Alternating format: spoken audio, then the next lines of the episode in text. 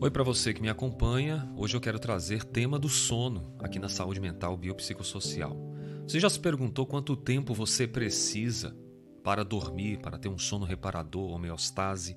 O sono, vocês sabem que é para mim o mecanismo mais importante dos seres humanos.